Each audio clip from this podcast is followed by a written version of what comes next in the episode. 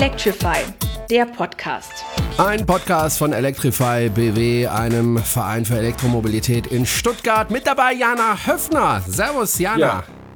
Hallo Jerome. Und mit Jerome Brunel in Horb am Neckar. Schön, dass Sie auch zur zweiten Folge äh, wieder einschalten. Das ist ja immer so ein Ding. Die erste Folge hört man sich ja an, wenn man sich fürs Thema interessiert, aber die zweite eigentlich nur, wenn wir richtig gut waren.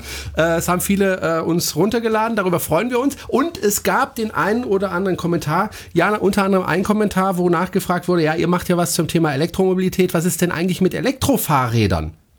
Hm. Elektrofahrräder. Hm. Ja, fahren auch elektrisch. Ich fahre auch ein Elektrofahrrad unter der Woche. Ähm, also wenn ich zur Arbeit fahre zum Einkaufen. Ja, auch das ist ein spannendes Thema, aber ich glaube, das braucht nicht mehr so viel Überzeugung wie die Elektroautos und, und Elektromotorräder und Roller. Trotzdem würde ich sagen, irgendwann sollten wir uns mal, wir haben ja Experten da, dafür, äh, mal einen Experten einladen, der uns ein bisschen was zu Elektrofahrrädern erzählen kann, worauf man da achten muss, wenn man eins kauft. Gibt ja unheimlich teure äh, Fahrräder, drei, vier, 5.000 Euro. Es gibt aber auch billige für 750 oder 1.000 Euro. Ähm, da gibt's dann schon Unterschiede. Da können wir durchaus mal drüber sprechen. Wir wollen es nämlich wirklich nicht komplett ausklammern. Aber du hast es schon richtig gesagt, wir interessieren uns natürlich vor allem dafür, Leute dafür zu überzeugen, auch mal Elektroautos auszuprobieren und äh, Elektroautos ähm, ja überhaupt mal auf den Schirm zu bekommen. Jana, wir wollen uns über ein Thema heute unterhalten und das ist ein relativ kompliziertes Thema, möchte ich fast sagen. Und das ist auch ein Grund, warum viele auch sich äh, da abschrecken lassen von der Elektromobilität. Das ist nämlich das Thema Laden. Es gibt viele verschiedene Möglichkeiten zu laden. Es gibt verschiedene Autos, die unterschiedlich laden. Es gibt verschiedene Probleme, je nachdem, wie man lädt. Wir wollen es heute mal ein bisschen auf aufdröseln, beziehungsweise nicht nur ein bisschen, wir wollen das richtig aufdröseln. Wenn wir was machen, dann aber richtig. Und ähm, wollen einfach mal schauen, was gibt's da für Möglichkeiten, ein Auto aufzuladen und ähm, was sind die Vor- und Nachteile der jeweiligen Lademöglichkeiten. Vielleicht mal ganz am Anfang. Es gibt im Grunde zwei Dinge, wie man ein Auto aufladen kann. Einerseits mit Gleichstrom und einerseits mit Wechselstrom. Ähm, so wie ich das mitbekommen habe oder wie ich das weiß, ist Gleichstrom meistens viel schneller als äh, mit Wechselstrom. Äh, allerdings bei Wechselstrom, da gibt's einfach mehr Ladesäulen bisher. Ähm, kann man ja so kurz zusammenfassen. Also ähm, Wechselstrom heißt äh, zum Beispiel Schuko-Stecker. Das heißt, ich stecke den Schuko-Stecker ein, das mache ich mit meinem Twizy und dann lädt das Ding. Allerdings braucht mein Twizy dann ein Gerät eingebautes, das aus diesem Wechselstrom wieder Gleichstrom macht, ne? Genau, weil der Akku funktioniert ja mit Gleichstrom. Der hat einen Pluspol und einen Minuspol. Und Wechselstrom, da wechselt der Pluspol und der Minuspol immer. Deswegen muss man aus dem Wechselstrom Gleichstrom machen. Sonst funktioniert es nicht. Hm. Mein Twizy lädt relativ langsam, nämlich mit 2,4 kW und da bin ich noch einer der Glücklichen. Die neuen, die laden nur mit 2,2 kW, glaube ich, so um den Dreh rum oder 2 kW. Ähm, also relativ langsam. Das dauert dann seine Zeit, bis das äh, kleine Akkulein geladen ist. Aber der Twizy ist nicht der einzige, der mit Wechselstrom lädt. Es gibt auch andere Autos, zum Beispiel der Zoe. Es laden, also mit Wechselstrom können alle Autos laden, mhm. grundsätzlich. Da haben alle einen Wechselstromeingang. Ähm, die laden auch alle ähnlich langsam an einer Schuko-Steckdose, weil eine Schuko-Steckdose eben nur eine bestimmte Leistung abgeben kann. Und dann sind so bei zweieinhalb Kilowatt Dauerbelastung. Das ist schon harter Stress für so eine Steckdose. Dafür sind die nicht gebaut. Die sind dafür gebaut, dass man mal eine Stunde in der Wohnung staubsaugt mit, mit höherer Leistung oder man Heizlüfter anschließt und der zwei Stunden läuft. Die sind aber nicht dafür gebaut, um jetzt 45 Stunden lang einen Tesla aufzuladen mit 2 kW. Jetzt ist es ja so, die Zoe lädt am Wechselstrom, also kann auch am Schuko-Stecker laden, wie übrigens auch, was weiß ich, äh, die großen Autos wie der Tesla. Allerdings, äh, du hast es ja schon gesagt, dauert das ziemlich lang, aber die Zoe äh, kann auch deutlich schneller laden. Und da würde ich aber, bevor wir das nochmal genauer erklären, nochmal auf die letzte Folge zurückkommen. Da gab es nämlich auch nochmal einen Kommentar. Was hat denn der Motor mit dem Laden zu tun? Das ist ja so, eine, so ein besonderes Konstrukt bei der Zoe, ähm, dass der Motor durchaus was mit dem Laden zu tun hat, was bei den anderen Autos ja so nicht der Fall ist.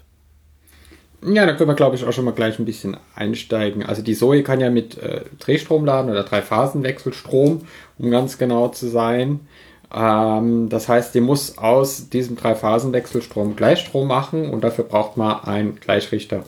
Das Gerät ist in der Regel sehr teuer, sehr groß und sehr aufwendig. Und Renault hat ein Patent, dass sie den Motor dazu benutzen, den Strom gleich zu richten. Das nennen die Chameleon-Lader und deswegen ist es beim Renault abhängig vom Motor, wie das Fahrzeug laden kann, mit welcher Leistung. Also die alten Renault Zoes, die bis 2015 gebaut wurden, können mit 43.000 Watt laden und die neuen, die ab 2015 gebaut werden und in Deutschland verkauft werden, können noch mit 22.000 Watt laden. Das heißt, äh, dadurch, dass man eben einen anderen Motor eingebaut hat, geht einfach im Moment nicht mehr. Eigentlich schade. So, ähm, das heißt, die Zoe lädt mit Wechselstrom, kann aber nicht mit Gleichstrom geladen werden. Nein, die Zoe hat äh, keinen Gleichstromladeanschluss. Vielleicht ähm, gehen wir gerade noch mal einen Schritt zurück und, und schauen uns mal, was, was, was gibt es eigentlich. Also es gibt äh, drei Systeme eigentlich in Europa auf dem Markt. Das ist das angesprochene äh, Drei-Phasen-Wechselstromladen, das der Renault Zoe bis äh, 43.000 Watt kann mit bestimmten Modellen. Und dann gibt es zwei, ich will nicht sagen konkurrierende, aber parallel existierende Gleichstromladesysteme. Das ist zum einen das asiatische Shademo-System, das gibt es seit 2010. Und dann gibt es das äh, europäische CCS, das auf dem Typ 2 Manneke-Stecker aufbaut, also der Standardstecker für Elektrofahrzeuge in Europa. Es gibt dann noch eine US-Version, das auf dem Typ 1 Stecker aufbaut. Das ist der Standardstecker für die USA. Ähm, und das sind die drei Ladesysteme, die wir eigentlich jetzt bei allen modernen Elektroautos vorfinden. Gut, da kommen wir schon wieder auf die Stecker. Das ist ja auch nochmal so ein eigenes Thema. Also Grundsätzlich äh, wollen wir schon mal an der Stelle zusammenfassen. Es gibt den Gleichstrom, es gibt den Wechselstrom. Ähm, der Wechselstrom ist ähm, für die Leute, die jetzt die Ladesäulen aufbauen, deutlich günstiger aufzubauen als jetzt so eine Gleichstrom-Ladesäule. Äh, also ich habe da schon Beträge gehört, äh, 100.000 Euro für eine Ladesäule für Gleichstromlader. Kommt das hin? Ja, so viel ist es nicht. Hm. Ähm, also mit Erdarbeit, also dann, dann ist dann noch ein Trauber wahrscheinlich dabei und ziemlich viel Erdarbeiten. Äh, die Säulen kosten so zwischen 30 und 50.000 Euro. Je nachdem, welchen Mengen man sie kauft und ob man die jetzt von Efasec kauft oder von ABB. Äh, das Teure ist, aus dem Wechselstrom den Gleichstrom zu machen in diesen hohen Leistungen. Also die Gleichrichtung ist sehr aufwendig und dadurch sehr teuer. Und das macht halt das Gleichstromladen sehr teuer. Der Vorteil ist natürlich, dass nicht jedes Elektroauto ein Ladegerät braucht, weil das Ladegerät am Straßenrand steht. Hm. Und es geht halt auch deutlich schneller, weil eben äh, deutlich mehr kW in die Batterie gepumpt werden können äh, mit Gleichstrom als jetzt mit Wechselstrom. Ausnahme wieder die Zoe, die ja bis zu 43 äh, kW laden kann. Ja, ich will, also generell zu sagen, Gleichstrom ist schneller als Wechselstrom, kann man im Moment noch nicht sagen. Also Wechselstrom hat bis maximal 43 kW, dann ist auch Feierabend. Mehr gibt dieser Typ 2 Stecker auch von seiner Normung nicht her. Und bei CCS und Chademo sind wir im Moment bei 50 Kilowatt, also es ist ein bisschen schneller, ähm, dass es laden kann. Es gibt ein Auto, den Kia Soul EV, der hat Chademo und kann bis 62 kW laden. Ähm, aber bei Gleichstrom sind deutlich höhere Leistungen möglich. Also im Moment ist es bis 50 Kilowatt Ladeleistung äh, genormt und äh, Chatemo geht jetzt auf 150 Kilowatt und plant auch 350 Kilowatt Ladeleistung bei CCS. Die wollen nächstes Jahr mit 350 Kilowatt Ladeleistung kommen, gibt aber eigentlich noch gar kein Auto, das das kann. Bleiben wir mal bei der Zoe. Die kann ja, wie gesagt, mit Wechselstrom geladen werden. Das heißt, ich kann sie theoretisch problemlos zu Hause in der Garage, wenn ich denn eine habe, äh, laden. Äh, sei es am Schuko-Stecker über Nacht. Da kommt halt nicht allzu viel rein. Dann kann ich aber ein bisschen aufrüsten. Das heißt, äh, ich kann dann eine andere Steckdose einbauen lassen. Relativ problemlos. Dass ich zum Beispiel mit 11 kW laden kann. Ja, also 11 kW, das gibt eigentlich jedes moderne Haus die Installation her. Bei alten Häusern. Also mein Haus, in dem ich wohne, das ist aus den 1930er Jahren. Hier gibt es nur 3x25 Ampere, glaube ich. Da wird es eng. Ähm, aber was modernere Häuser 3x16 Ampere, also 11 kW, ist damit kein Problem. Da kriegt man die Zoe, die zwei mit, mit, mit dem kleinen Akku in dreieinhalb Stunden voll, äh, zweieinhalb Stunden voll, Entschuldigung, und die mit dem großen Akku in etwa fünf Stunden. So, dann äh, muss man sich ja Gedanken machen, wenn man so ein Auto kauft, äh, wie schnell kann ich damit laden? Äh, nehmen wir zum Beispiel den, den Nissan Leaf. Der kann ja sowohl Wechselstrom laden als auch Chademo. Das ist also dieser japanische ähm, Anschluss. Der ist relativ schnell, 50 kW, das ist ordentlich, gerade weil eben auch der Akku von, von, von, von dem Nissan nicht so wahnsinnig groß ist. Das Problem ist jetzt aber natürlich auch, äh, die Ladesäulen muss es auch geben, an denen ich laden kann. Und ich habe zum Beispiel mal einfach mal geguckt, äh, ich lade, leih, leih mir nämlich ab und zu so einen Nissan, ähm, wenn ich zum Beispiel nach Freiburg fahren will, habe ich zwar auf dem Weg nach Freiburg eine Säule, äh, aber in Freiburg selbst habe ich dann keine. Das heißt, ich komme erstmal nicht so schnell wieder zurück, weil ich dann wieder langsam laden muss. Da muss man aufpassen, wenn man so ein Auto kauft, ob denn äh, die Ladesäulen äh, um meinen Wohnort herum auch vorhanden sind. Ja, natürlich. Man muss natürlich gucken, welche Strecken fahre ich regelmäßig. Gibt es dort Ladesäulen für mein Auto?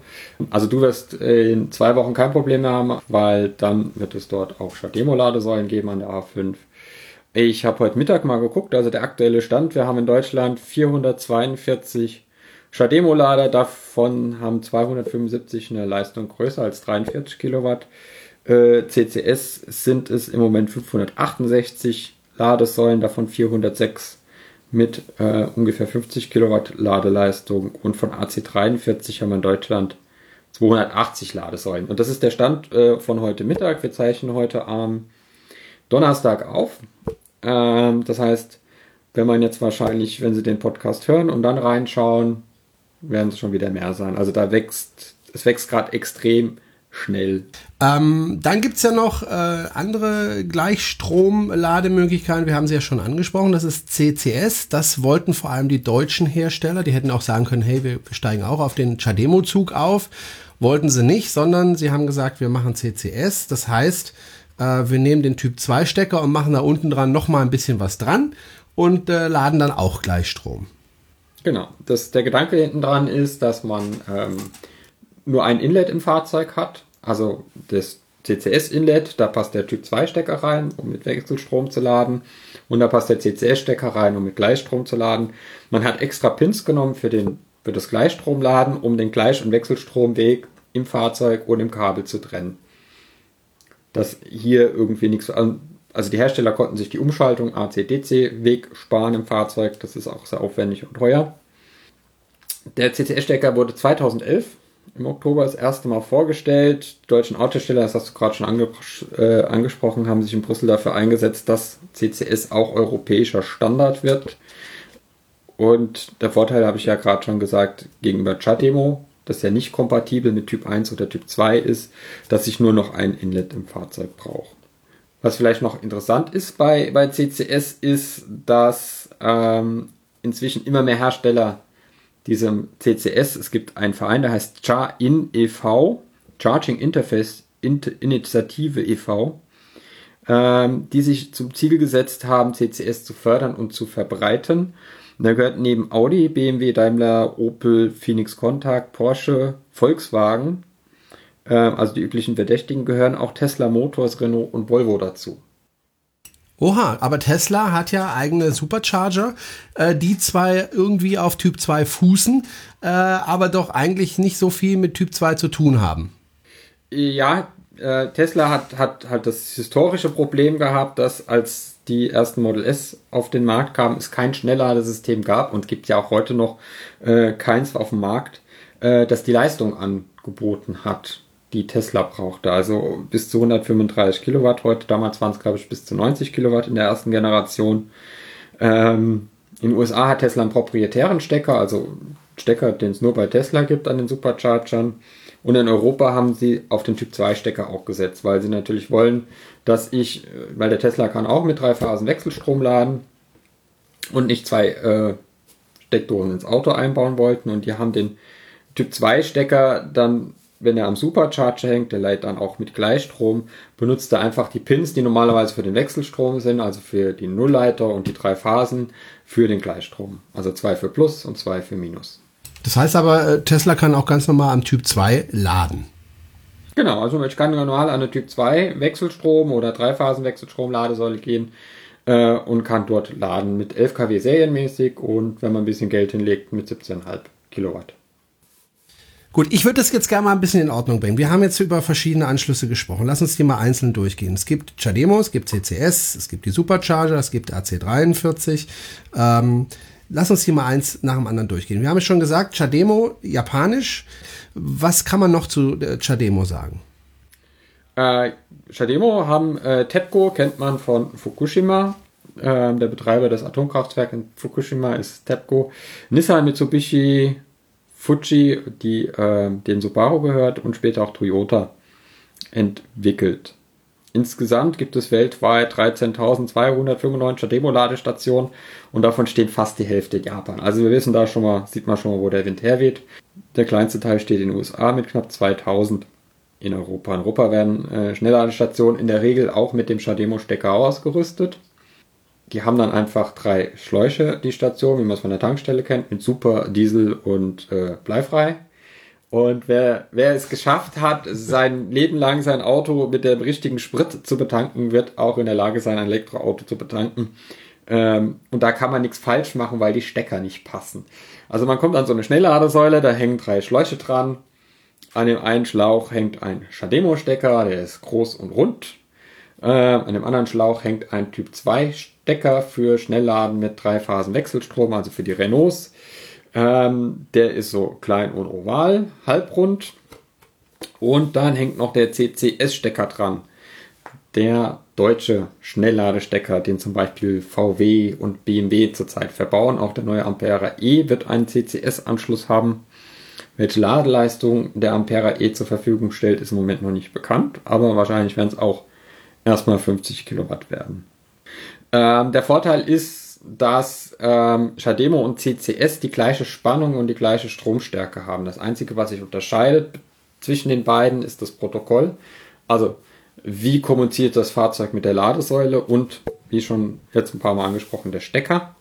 Das heißt, äh, das, der teure Teil der Ladesäule, also die Gleichrichtung, die Leistungselektronik, können sowohl der Schademo als auch der CCS-Anschluss nutzen.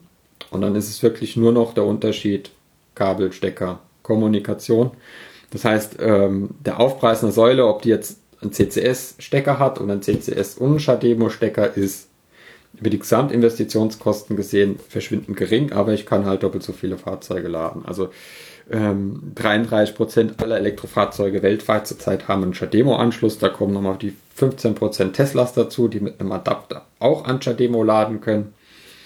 Ähm, Shademo benutzt im Moment Nissan, Mitsubishi und Kia in Europa. Dann ähm, die Klone von Citroën und Peugeot, also Peugeot Ion, der Klon vom iMIF und der Citroën C0, der Klon vom, auch vom iMIF. Die haben auch Shademo Schnellladung. Äh, der Hyundai Iconic oder Hyundai, wie das heißt, Ionic, Ja, irgendwie wird das sehr komisch ausgesprochen. Ähm, der hat schon einen CCS-Anschluss. Also auch hier sehen wir Bewegungen ähm, Richtung CCS und Kia gehört ja zum Hyundai-Konzern. Ähm, also da ist auszugehen, dass der nächst, die nächste Generation des Kia Soul EVs auch nur noch CCS hat. Ähm, Nissan gehört ja, wie vielleicht einige wissen, zu Renault oder es gibt halt diese Renault-Nissan-Allianz. Und der Goos, Gosen, Go, der wird, weiß ich nicht, wie ausgesprochen wird, äh, der hat ja angekündigt, dass ähm, Nissan und Renault sich künftig die Plattform teilen werden für die Elektromobilität. Was sie jetzt noch nicht tun, also Nissan Leaf und Renault, Renault Zoe stehen auf komplett verschiedenen Plattformen. Ähm, und haben auch komplett also, verschiedene Batterien, ne? Auch komplett verschiedene Batterien, genau. Nissan hat die selbst entwickelt und Renault hat L L LG Gem das heißt, wahrscheinlich, da Renault auch auf CCS geht, die sind auch Mitglied in diesem, diesem Charging-Verein, Charin-Verein, ähm, werden wir wahrscheinlich über kurz oder lang auch bei Nissan und Nissan hat ja Mitsubishi auch übernommen, ähm, auch dort CCS sehen, über kurz oder lang in Europa. Auf der anderen Seite werden in Japan VWs und BMW Elektrofahrzeuge natürlich mit einem Shatemo-Anschluss verkauft, weil es natürlich in Japan wahrscheinlich nicht eine einzige CCS-Ladesäule gibt. Aber dafür fast 7000 Chatemos. Hm. Du hast jetzt CCS immer wieder angesprochen. Ist CCS so die Zukunft? ich glaube schon, dass CCS die Zukunft ist, allein aufgrund der Menge der Hersteller, die sich, die sich CCS angeschlossen haben, aufgrund der, der legislativen Voraussetzungen, die gesetzt sind. Also CCS ist das Standard-Schnellladesystem für DC in Europa. CHAdeMO auch. Also CHAdeMO gehört auch dazu, ist auch europäisch genormt. Aber ähm, es wird alles auf CCS rauslaufen. Die Europäische Union hat CCS als Standard gesetzt. Es gibt in Deutschland eine Ladesäulenverordnung, die CCS massiv fördert. Sehr zum Ärger mancher Elektroautofahrer und Infrastrukturbetreiber, weil es ab bestimmten Ladeleistungen muss, muss auf jeden Fall ein CCS-Stecker mit installiert wird, werden. Und das haben wir ja schon gesagt, äh, Gleichstromladeinfrastruktur ist sehr teuer. Das heißt, wer mal schnell irgendwie einen Ladepunkt errichten möchte mit zwei, mehr als 22 Kilowatt Leistung, muss gleich die teure Gleichstromladesäule hinstellen, wenn es öffentlich zugänglich ist. Äh, deswegen sehe ich keinen Zweifel mehr, äh, dass, dass das CCS sich am Ende durchsetzen wird. Ähm, gegenüber Chademo auf jeden Fall und auch gegen, gegen die äh, Drei-Phasen-Wechselstrom-Schnellladung, weil die ist halt einfach, da ist bei 43 kW einfach das Ende der Fahnenstange erreicht. Das geht jetzt noch mit einem 22 Kilowattstunden oder einem 40 Kilowattstunden Akku, kann man damit noch leben mit den Ladeleistungen. Aber wenn ich dann Akkugrößen habe über 60 Kilowattstunden, dann habe ich wieder Ladezeiten von zwei Stunden, um die voll zu bekommen. Dann kann man nicht mehr von Schnellladen reden. Also vor allen Dingen, weil ja CCS äh, in die Richtung 350 Kilowatt geht. Es wird nächstes Jahr, wir sollen die ersten 350 Kilowatt Ladestationen gebaut werden, auch wenn es immer noch kein Fahrzeug gibt. Und äh, geplant ist ein Korridor von den Niederlanden über Deutschland nach Österreich, Slowenien. Soll es ein Korridor mit diesen Schnellladestationen mit 350 Kilowatt geben.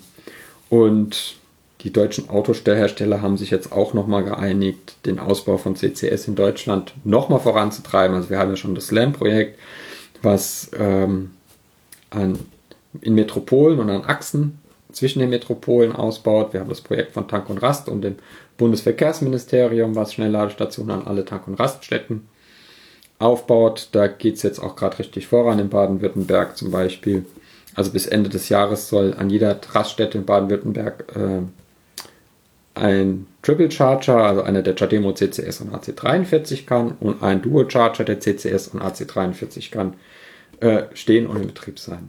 Wenn Chademo jetzt nicht äh, mehr so die Zukunft ist, ja, äh, es gibt ja von Tesla gibt es ja einen Adapter, das hast du vorhin gesagt. Äh, das heißt, ich kann dann mit einem Tesla und diesem Adapter äh, an einem Chademo äh, Ladestation laden. Für CCS gibt es das nicht. Wird es das in Zukunft geben oder funktioniert das gar nicht?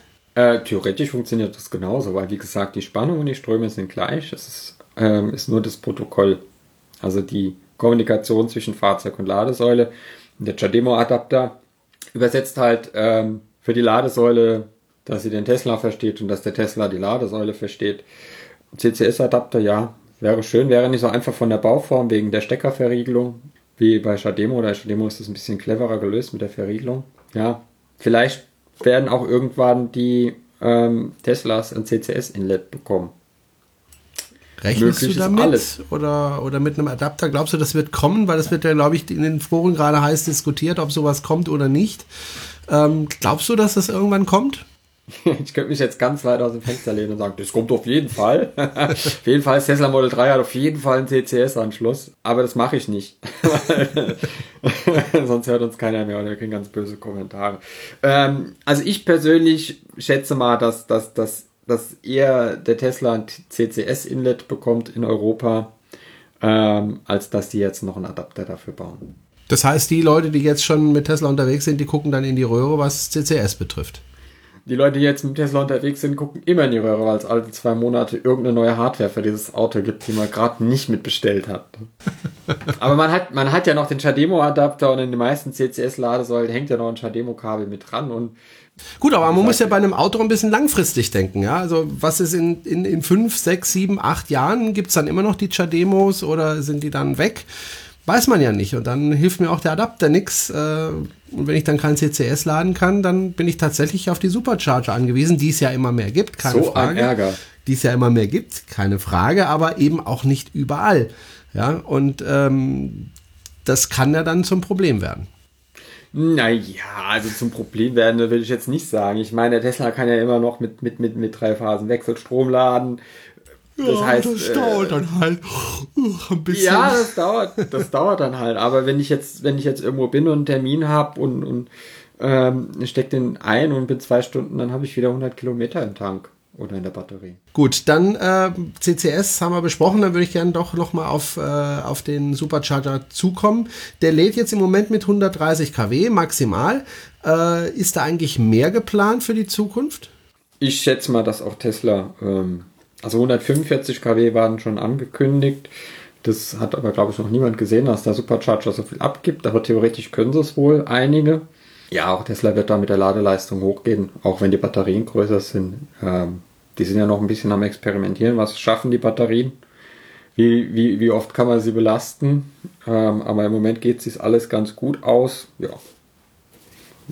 Auch Tesla wird sich da nicht lumpen lassen, wenn CCS mit 350 kW rechnerischer Leistung kommt, werden die da bestimmt nicht hinten anstehen mit ihren Superchargern. Hm. Kommen wir mal mit AC43. Das ist jetzt der Wechselstrom. Da ist, hast du vorhin gesagt, Ende der Fahnenstange erreicht. Mehr wird es wohl nicht geben. Ähm, reicht aber bei, sagen wir mal, kleinen Akkus ja völlig aus. So, also wenn ich jetzt wieder an die Zoe denke, äh, mit einem 40 äh, kW oder knapp über 40 kW Akku, der ist ja dann innerhalb von ja eineinhalb Stunden oder so, wenn er wirklich komplett vollgeladen wird, voll. Und da wenn ich längere Strecken fahren möchte, dann lade ich ihn halt eine halbe, dreiviertel Stunde und dann komme ich wieder sehr, sehr weit. Äh, reicht ja auch eigentlich. Da braucht man doch gar keinen Gleichstrom. Ja. die einen sagen so, die anderen sagen so. Also das ist natürlich schwer. Ähm, das ist auch immer eine Zwickmühle, in der die Hersteller natürlich sitzen. Ne? Ähm, die haben auf der anderen Seite die Controller im Nacken, ja, die natürlich möglichst viele Teile aus dem Auto wieder ausbauen, dass die Ingenieure, die, die Ingenieure eingebaut haben. Wobei ich muss mich ja noch ähm, korrigieren. Äh, der neue schafft ja auch nur wieder 22 kW statt der 43. Ja, ne? Also, der in Deutschland erhältlich ist. Ja. Wenn man in der Schweiz, Österreich, Niederlanden oder Frankreich kauft, dann kriegt man noch den mit dem alten Motor, dann geht's noch. Aber ja, also auch dass, dass, dass der neue Motor nur noch 22 kW kann, ist, glaube ich, auch ein sehr deutliches Zeichen, dass sich Renault über kurz oder lang von dieser AC43-Ladung verabschieden wird. Man munkelt ja auch, dass der mit CCS kommen soll, der Renault. Ja, CCS ist ja diesem Verein beigetreten, dieser Charging Interface Initiative e.V. Ähm, also Renault ist beigetreten, nicht CCS. Renault ist beigetreten, genau. ähm, und äh, Renault ist auch äh, Konsortialpartner bei dieser 350 Kilowatt Aktion. Also ja, es würde mich sehr überraschen, wenn das nächste Renault Elektroauto keinen CCS-Anschluss hat. Gut, dann können wir uns ja darauf einigen, CCS ist die Zukunft. Ähm, das heißt, wenn man sich ein Auto kauft, das CCS kann, so wie jetzt der Opel, der demnächst zwar auf den Markt kommt, aber wahrscheinlich kaum zu kaufen sein wird, weil er einfach nicht in genügenden Stückzahlen gebaut werden wird, vermutlich, ähm, dann ist man auf der sicheren Seite. Also man sollte vielleicht darauf achten, dass wenn man sich jetzt ein Elektroauto kauft, äh, ein bisschen auf CCS achten sollte. Oder ist das schon zu früh? Ich meine, der Renault das, mit 22 kW ist ja auch okay. Ja, ja aber, aber Renault hat da einen groben Schnitzer gemacht, dass sie keine DC-Ladung eingebaut haben. Also große Batterie, das Fahrzeug kann nicht mehr schnell laden. Also ähm, ein Schritt vor, zwei zurück. Also ich verstehe es nicht. Ähm, es konnte mir auch, ich war ja in Portugal bei der Vorstellung, es konnte mir da auch keiner erklären, außer das ist so teuer. dann sage ich ja, zahlt doch der Kunde, ist doch egal. Steht da halt 1000 Euro extra auf, auf der Sonderausstattungsliste für CCS oder, oder was auch immer. Ähm, ja, es ist, glaube ich, nicht zu früh zu sagen, dass das, das CCS sich am Ende durchsetzen wird. Auch jetzt werde ich wahrscheinlich wieder viel Prügel von Chademo-Jüngern bekommen und von Nissan-Fans, die ähm, teilweise auch berechtigte Argumente gegen CCS haben. Gut, dann kommen wir nämlich zu dem Thema äh, Bezahlen des Stromes. Also, äh, das ist ja wirklich ein Riesenproblem. Also erstmal muss ich ja die Ladesäule finden, um, um, um zu laden. Und dann stehe ich vor dieser Ladesäule, ist mir auch schon im Schwarzwald passiert. Da war auch ein Schuko-Stecker. Ich bin Twizy über den Schwarzwald gefahren. So, und dann stand ich vor der Ladesäule und da sagte mir die, äh, ja, du kannst mit deiner Kreditkarte zahlen, wenn sie NFC-fähig ist. Ich habe meine NFC-fähige Kreditkarte drangehalten, es hat trotzdem nicht geladen. ähm, dann stand ich vor der Ladesäule und konnte nicht laden. Und äh, ich glaube, das passiert das eine oder andere Mal, dass man einfach nicht die richtige Karte hat oder dass man, äh, dass es nicht funktioniert. Also die Abrechnung ist noch ein großes Problem, was ich ehrlich gesagt nicht so ganz verstehen kann, weil wir haben ja EC-Karten, äh, wir haben EC-Kartenleser. Ich verstehe nicht, warum man nicht einfach mit der EC-Karte seinen Strom da bezahlen kann. Äh, ja, versteht. Versteht, glaube ich, keiner. ähm, also, also EC-Karte, als man damit angefangen hat, äh, mit Elektromobilität da rumzuforschen, Mitte der 20, also so im ersten Jahrzehnt der 2000er Jahre, ähm, waren diese Transaktionsgebühren noch so hoch, dass ich das nie gerechnet. Also da, da hätte man irgendwie, ja, also das war einfach nicht abbildbar. Also heute kann ich ja mit einer EC-Karte oder Kreditkarte eine Fahrkarte für einen Euro kaufen. Ähm, das scheint sich einiges getan zu haben bei den Transaktionsgebühren. Hat man da viel Fördergelder reingesteckt, dann wollte natürlich auch jedes Stadtwerk und irgendwie hat da sein kleines eigenes Reich aufgezogen. Also in Münster gab es zum Beispiel lange Zeit nur Ladekarten für Kunden der Stadtwerke. Also wenn man nicht Kunde bei den Stadtwerken Münster war, dann konnte man mit Elektroauto nicht nach Münster fahren.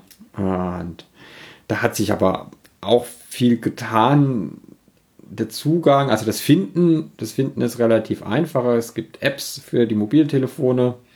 Es gibt ein im Internet Verzeichnisse, zum Beispiel Going Electric ist eines der größten und besten Verzeichnisse im deutschsprachigen Raum, wo man, wo man auch Routen planen kann und der einen auch sagt, wo man wie lange laden muss. Und beim Roaming hat sich sehr viel getan. Also da an der Ladesäule, an der du gestrandet bist, wärst du jetzt mit dem Plug Surfing Schlüsselanhänger weitergekommen, weil die sind nämlich seit dem Monat Mitglied, also Mitglied im Roaming vom Plug Surfing. Dann gibt's noch äh, die, die New Motion heißen die, beziehungsweise jetzt heißen sie noch New Motion ohne Artikel. Ähm, auch ein sehr großer Roaming-Anbieter, mit dem ich durch fast ganz Europa fahren kann, solange ich nicht nach Frankreich fahre. Die Franzosen haben das noch nicht so verstanden mit dem Roaming, obwohl jetzt auch Sodatel heißen, die glaube ich, sind jetzt auch bei Plug Surfing mit, mit drin. Das heißt, man, man, man mit so einer Grundausstattung an Karten und Verträgen kommt man eigentlich schon relativ gut durchs Bundesgebiet und auch durchs benachbarte europäische Ausland. Also das ist, das ist der Plug Surfing Schlüsselanhänger, den sollte man, das ist Standardausrüstung. Wenn man ein Elektroauto hat, dann muss man den halt haben.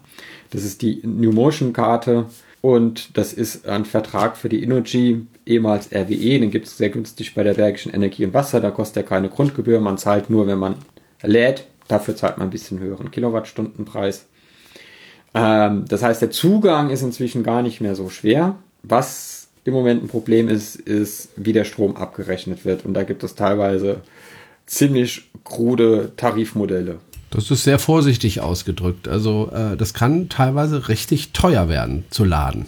Ja, wenn man nicht aufpasst wie ein Opel Ampera-Fahrer, das ist ja ein serieller Hybrid, hoffentlich habe ich jetzt nichts Falsches gesagt. Das heißt, die Batterie hat, ist nicht wirklich sehr groß, damit kann man ungefähr 70 Kilometer fahren. Er hat sein Opel über Nacht in Berlin an die Ladesäule gehängt, hat mit einer App von Mercedes äh, den Ladevorgang gestartet und hat am Morgen 60 Euro Stromrechnung für 40 elektrische Kilometer, wenn es denn für so viel gereicht hat.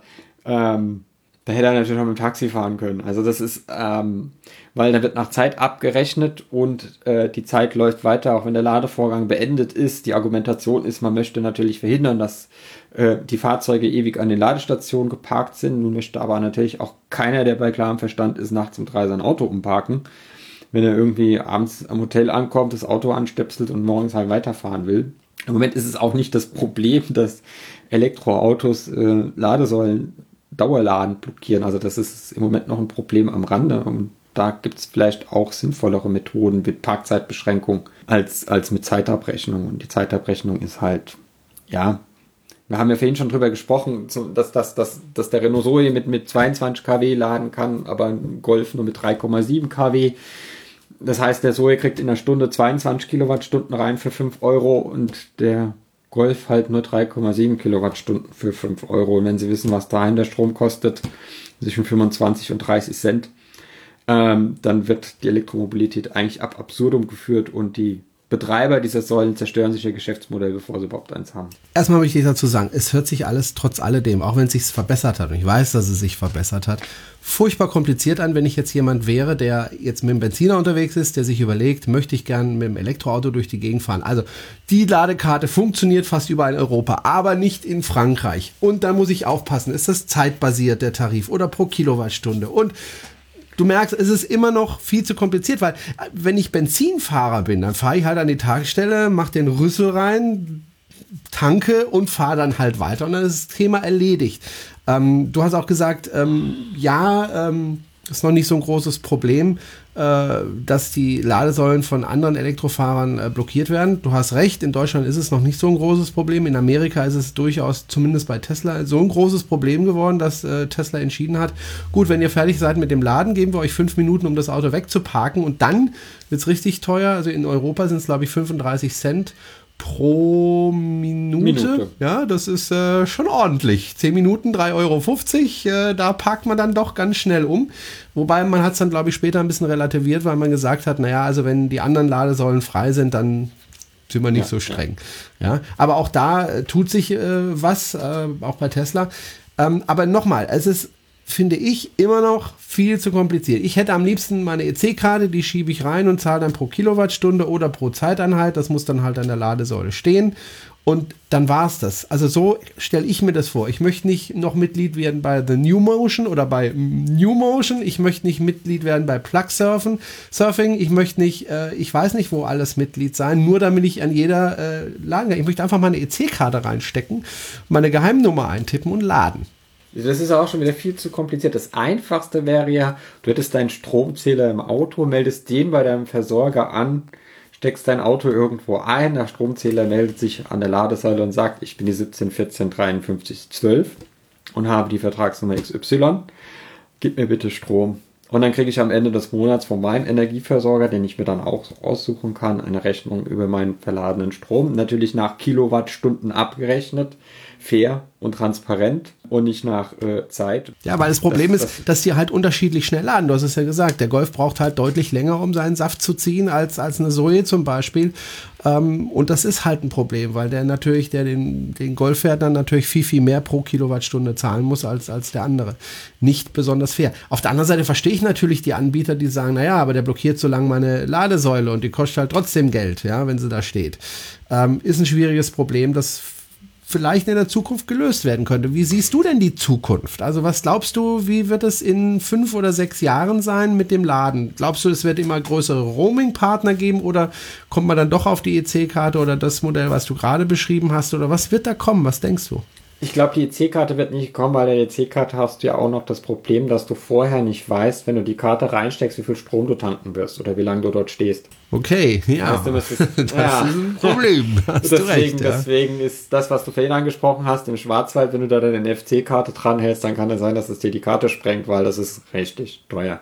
Äh, das kostet dann irgendwie eine Aktivierungsgebühr und dann einen Stundensatz und dann bist du irgendwie mit 10 Euro die Stunde, die erste Stunde dabei oder so.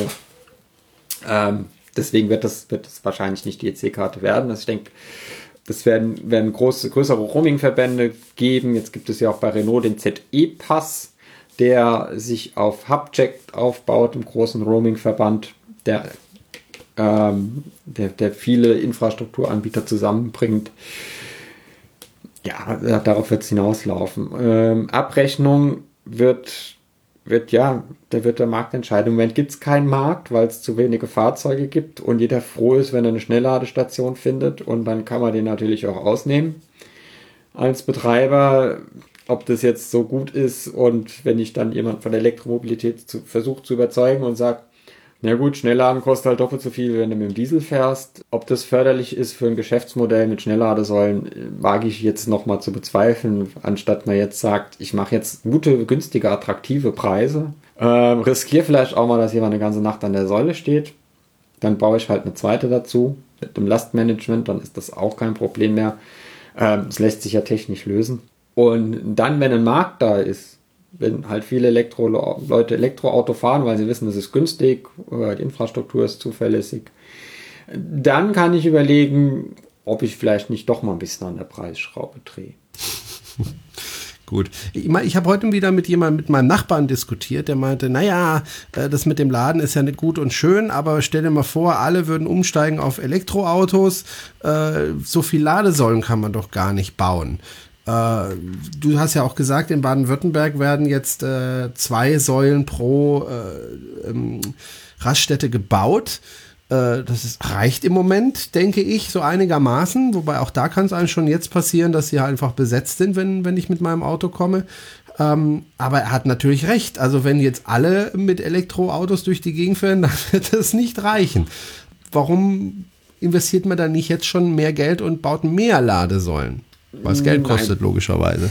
Nein, nein, nein, nein. Ähm, das bringt ja nichts, wenn jetzt, wenn die jetzt zehn Ladesäulen, zehn Schnellladesäulen hinstellen und und, und nach einem halben Jahr ist die Hälfte davon in Spinnenweben versunken. Das, äh, und wir wissen ja auch gar nicht, äh, brauchen wir in fünf Jahren noch 50 kW Ladesäulen oder sind wir dann schon bei 150, 200 oder gar 350 kW?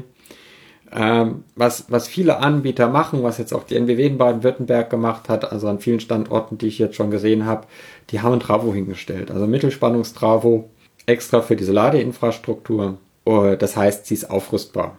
Das heißt, die Infrastruktur wächst mit. Die Prämisse deines Nachbarns, wenn jetzt alle aufs Elektroauto umsteigen, das hieß ja, dass von heute auf morgen alle ihr Auto elektrifizieren, den Verbrenner wegschmeißen oder sich ein Elektroauto kaufen. Ähm, das ist ja nicht so realistisch. Eher unwahrscheinlich, aber äh, eher unwahrscheinlich. Der Markt wächst ja langsam auf und die Infrastruktur ja. muss, muss mitwachsen. Das tut sie ja jetzt auch schon, die wächst ja jetzt schon mit beziehungsweise wächst jetzt erstmal auf, dass wir eine Grundversorgung haben, dass wir sagen können, okay, ich kann jetzt mit meinem, mit, mit einem modernen Elektroauto auch mal von Stuttgart nach München fahren oder von Frankfurt nach Köln, ohne dass ich mir irgendwie Gedanken machen muss. Und wenn man dann sieht, oh wei, oh wei, da sind lange Schlangen davor, dann kann man ähm, aufbauen. Also dann stellt man einfach eine Säule dazu, weil der Mittelspannungstrafo ist da, die Leistung ist vor Ort da ähm, und die Säule dann dazu stellen ist das kleinste Problem. Aber glaubst du, dass, dass die Infrastruktur wirklich so wachsen wird wie die Elektromobilität? Weil ich, ich habe so ein bisschen die Befürchtung, äh, man hat es ja beim Model 3 von Tesla gesehen. Da hat ja die Automobilindustrie ja uns jahrelang erzählt, ja, die Leute wollen ja gar kein Elektroauto. Jetzt kam dann Tesla mit einem bezahlbaren Mittelklasse-Auto so nennen sie es ja. Ähm, und plötzlich haben 400.000 Leute gesagt, das bestelle ich mir, beziehungsweise reserviere es mir. Ich habe so ein bisschen die Befürchtung, wenn jetzt ähm, solche Autos kommen wie der Opel Ampera, wie eine Zoe, die jetzt 300 Kilometer sicher fahren kann, wie ein Tesla Model 3, das bezahlbar ist und auch um die 300 Kilometer, 320 Kilometer weit fahren kann in der Grundbauform, äh, dass dann wirklich bedeutend mehr Leute ein Elektroauto kaufen, so in zwei, drei Jahren, als das im Moment der Fall ist und äh, dann explosionsartig dann äh, ganz, ganz viele Autos auf der Straße sind, also relativ schnell, nicht explosionsartig, aber doch relativ schnell und ich glaube, dann kann es doch relativ schnell eng werden an den Ladesäulen. Ja, das ist, glaube ich, unbestritten, dass wir dann eine ziemliche Dynamik in den kommenden Jahren erleben werden, was, was die Verkaufszahlen angeht. Aber auch da muss man überlegen, die fahren ja nicht alle gleichzeitig an die Raststätte zum Laden.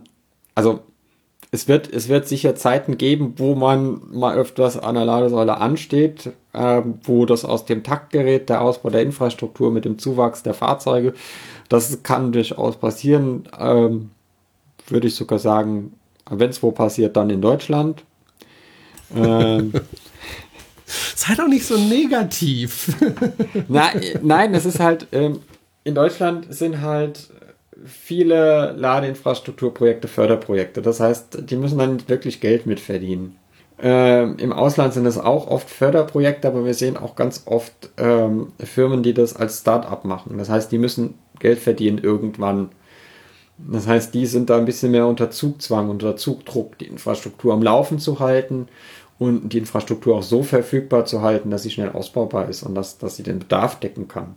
Weil das ist für die ja ähm, super, weil, weil das, die große Investition war quasi ähm, den Travo da hinstellen, die Erdarbeiten machen, den Netzanschluss äh, und dann eine Ladesäule dazustellen. Das ist dann eher, geht dann eher unter in den Kosten aber sie kriegen viel größeren Durchsatz an den Ladesäulen. Wobei man ja auch sagen muss, äh, viele Ladesäulen sind ja Stand heute auch kostenlos. Also äh, es gibt manchmal Zusammenarbeiten, zum Beispiel zwischen Banken und, und äh, Stadtwerken, habe ich schon erlebt, dass die also sich zusammentun und sagen, okay, ihr baut eure Säule bei uns vor unsere Bank und wir bezahlen den Strom, der da äh, verkauft wird sozusagen.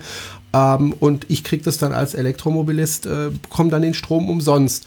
Oder auch an den Raststätten, im Moment zumindest ist der Strom ja noch kostenlos. Nicht, ja, ja, ja. Ähm, Im Moment. Sollte noch. er eigentlich, im Moment, ja genau, sollte er eigentlich auch äh, noch eine Weile bleiben. Ähm, die MBB verlangt jetzt aber wohl auch ziemlich bald schon Geld dafür und ja, Tarifgestaltung ist da auch wieder nicht so schön, wie man es sich eigentlich wünschen würde. Es wäre natürlich super. Ähm, Freistrom für alle. ja, also ähm, wir hatten ja gleich letzte Woche schon drüber gesprochen, dann würden, würden hier im Schwabenland wahrscheinlich Elektroautos verkauft werden, dass, dass, dass es keinen Morgen mehr gibt, wenn es heißt, du zahlst nichts zum Laden. Hm. Ähm, wäre, glaube ich, die sinnvollere Fördermaßnahme. Oder, oder man, man, man entwickelt halt äh, geförderte Preismodelle. Wobei bei Tesla, bei Tesla, wenn du dir bisher ein Auto bestellt hast oder gekauft hast, äh, war der Strom ja auch bei den Superchargern kostenlos. Tesla ändert das gerade. Das heißt, äh, noch bis zum 31.12. müsste man dann bestellen und das Auto müsste dann auch vor dem 1.4. geliefert werden.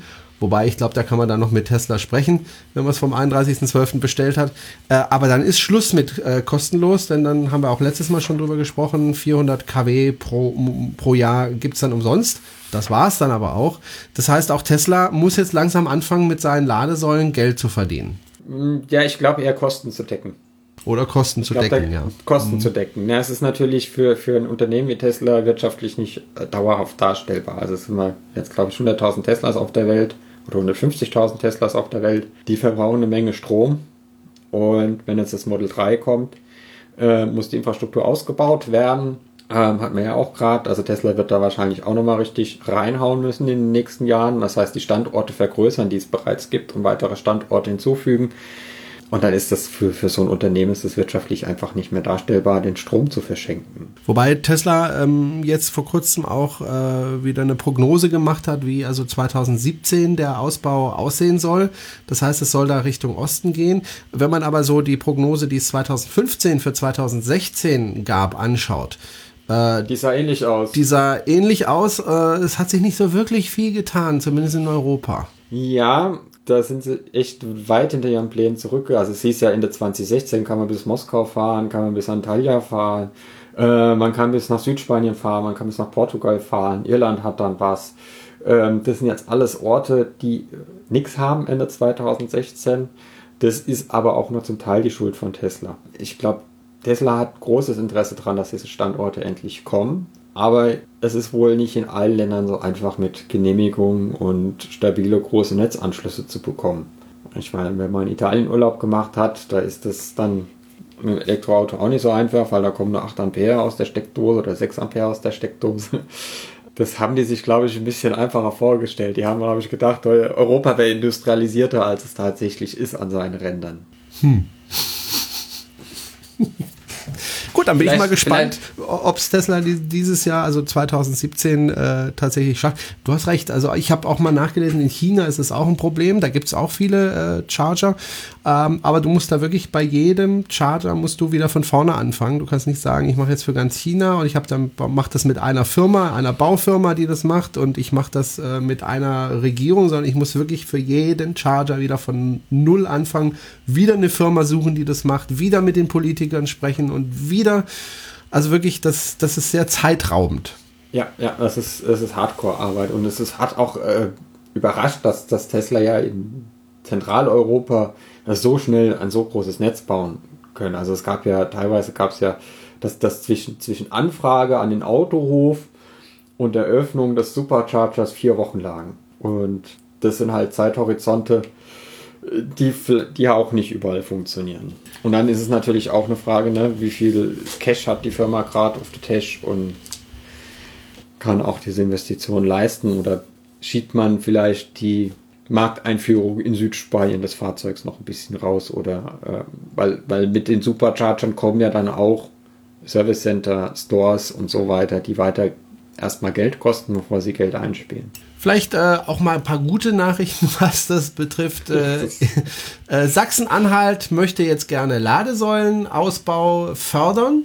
Sachsen-Anhalt ist ja so ein ziemlich großes Problem, weil da gibt es fast keine Ladesäulen und auch nur ganz ja. wenige elektrische Autos logischerweise dann auch, weil wenn ich nicht laden kann, dann brauche ich nicht mit Elektroautos kommen. Und E.ON äh, geht auch neue Wege. Die haben auch extra eine Einheit aufgebaut, die sich auch nur um Ladeinfrastruktur kümmern wird. Ähm, also E.ON auch ein großer Konzern, der sich da jetzt äh, neben der ENBW äh, da engagieren will. Coole Sache. Ja, ich glaube, ich glaube, irgendjemand hat mal, hat mal einen Stift und Taschenrechner in die Hand genommen. Also, dass das Thema Elektromobilität kommt, dass, dass es einen bedeutenden Teil unserer Mobilität ausmachen wird in den nächsten fünf bis zehn Jahren. Äh, wir werden da nicht komplett elektrisch fahren, aber es wird einen bedeutenden Teil äh, an Fahrzeugen ersetzen.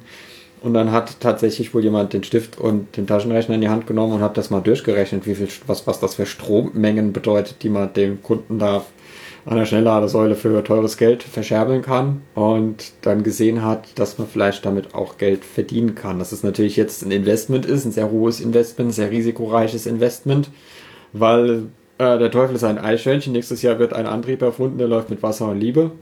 Und keiner oh, braucht mehr eine Ladesäule. Wasser und Liebe. ja.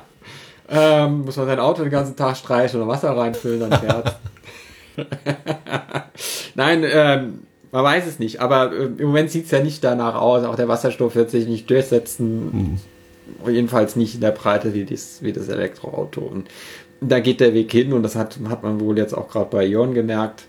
Ähm, Baden-Württemberg hat gerade über den Haushalt diskutiert die Woche und da geht auch wieder viele Millionen.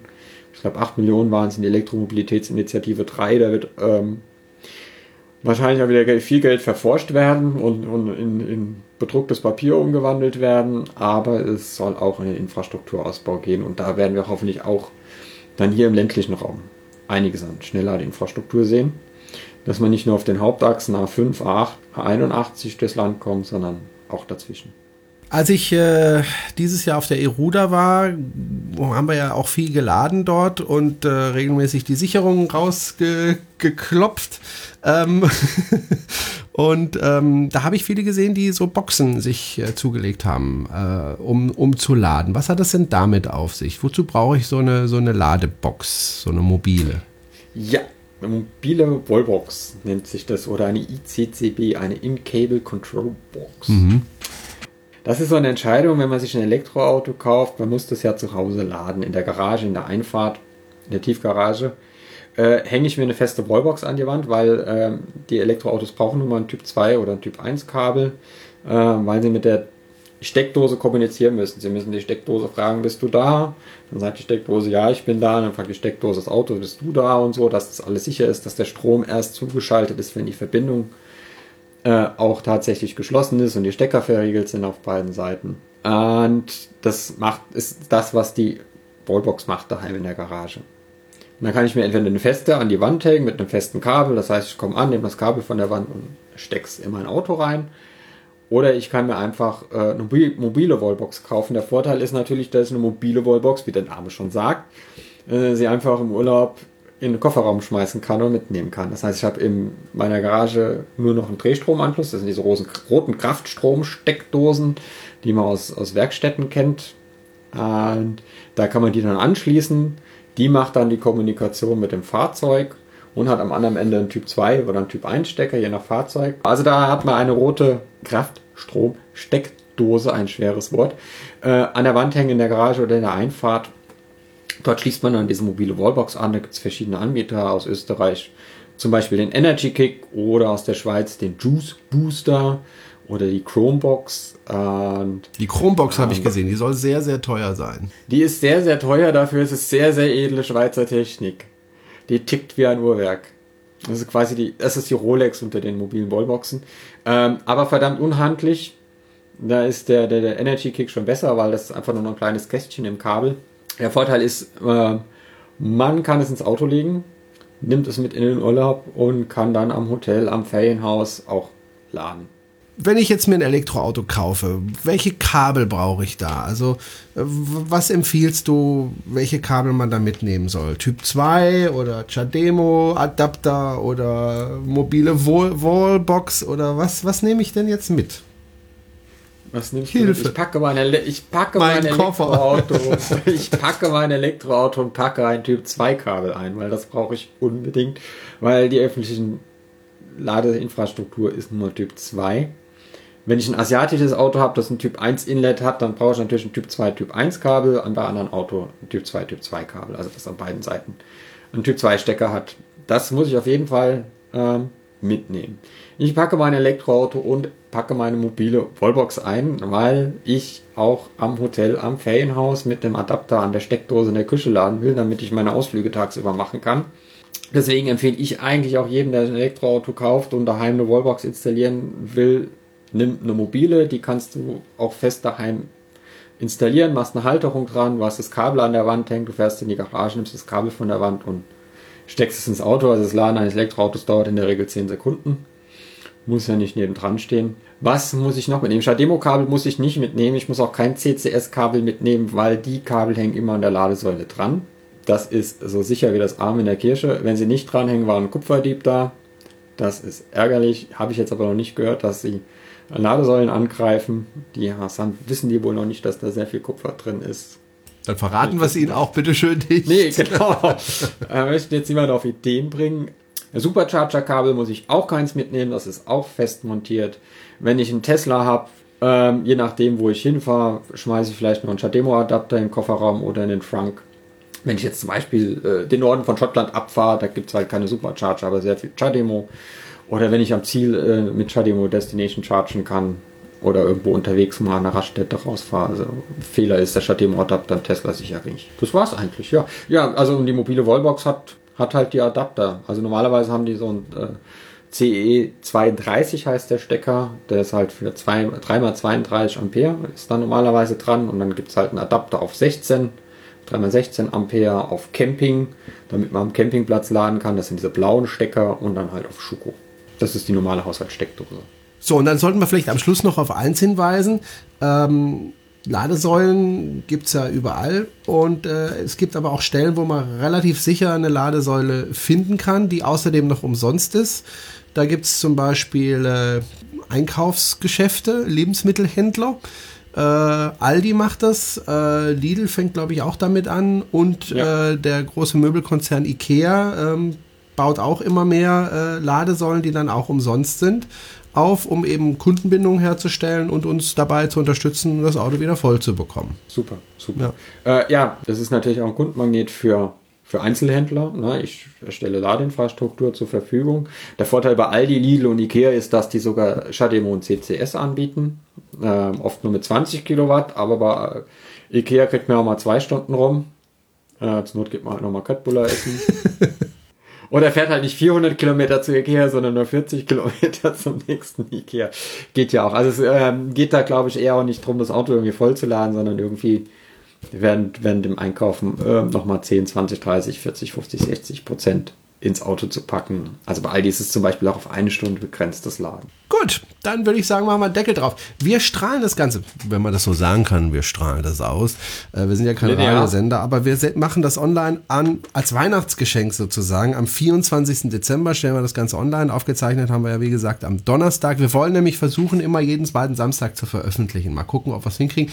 Wir wollten immer eine halbe Stunde. Wir sind jetzt ungefähr bei knapp über einer Stunde äh, Laufzeit. Aber ich denke, das Thema ist auch so wichtig, was das Laden betrifft. Wenn Sie noch Fragen haben dazu, dann kommentieren Sie einfach einfach und äh, wir versuchen dann in der nächsten Folge darauf zu antworten. Aber ich glaube, wir haben das relativ umfassend gemacht. Also meine Fragen wurden zumindest beantwortet. Ich weiß jetzt Bescheid. Und ähm, ja. Wir schreiben, wir schreiben einfach noch ein paar Links unten in die Show Notes. In die, in die Kommentare unten ja, drunter, oder, also ja. wo man Ladestationen finden kann, welche Ladekarten man braucht. Ähm, ja. Und dann kann es eigentlich losgehen. Ab zum Händler zwischen den Jahren, da hat man ja Zeit, kann man ein schönes Elektroauto kaufen, Ladekarten bestellen und genau. Ähm, und dann noch äh, ja zu Silvester dann ja fleißig, fleißig unseren Podcast weiterhören. Und, genau. Bitte, äh, bitte unterstützen Sie uns, empfehlen Sie uns weiter und ähm, ja, dann hören wir uns Jana in zwei Wochen wieder. Wie feierst du Weihnachten heute? Wir sind jetzt am 24. Dezember. Heute. Ja, genau. Ich, ich sitze wahrscheinlich gerade ähm, äh, am Essenstisch bei meiner Mutter und ähm, mache ein bisschen Familie und ja, da mit Freunden und dann wahrscheinlich mal nichts machen. Ja, das ich ist auch mal schön. Jahr noch, ich, ich muss noch zwei Artikel zwischen den Jahren schreiben, da äh, Auftragsarbeiten. Okay. Da kommt noch ein bisschen Arbeit zu mir. Gut, dann wünsche ich dir schöne Weihnachten, auch den Hörern natürlich und einen guten Rutsch ins neue Jahr. Tschüss, Jana. Tschüss, bis zum nächsten Mal.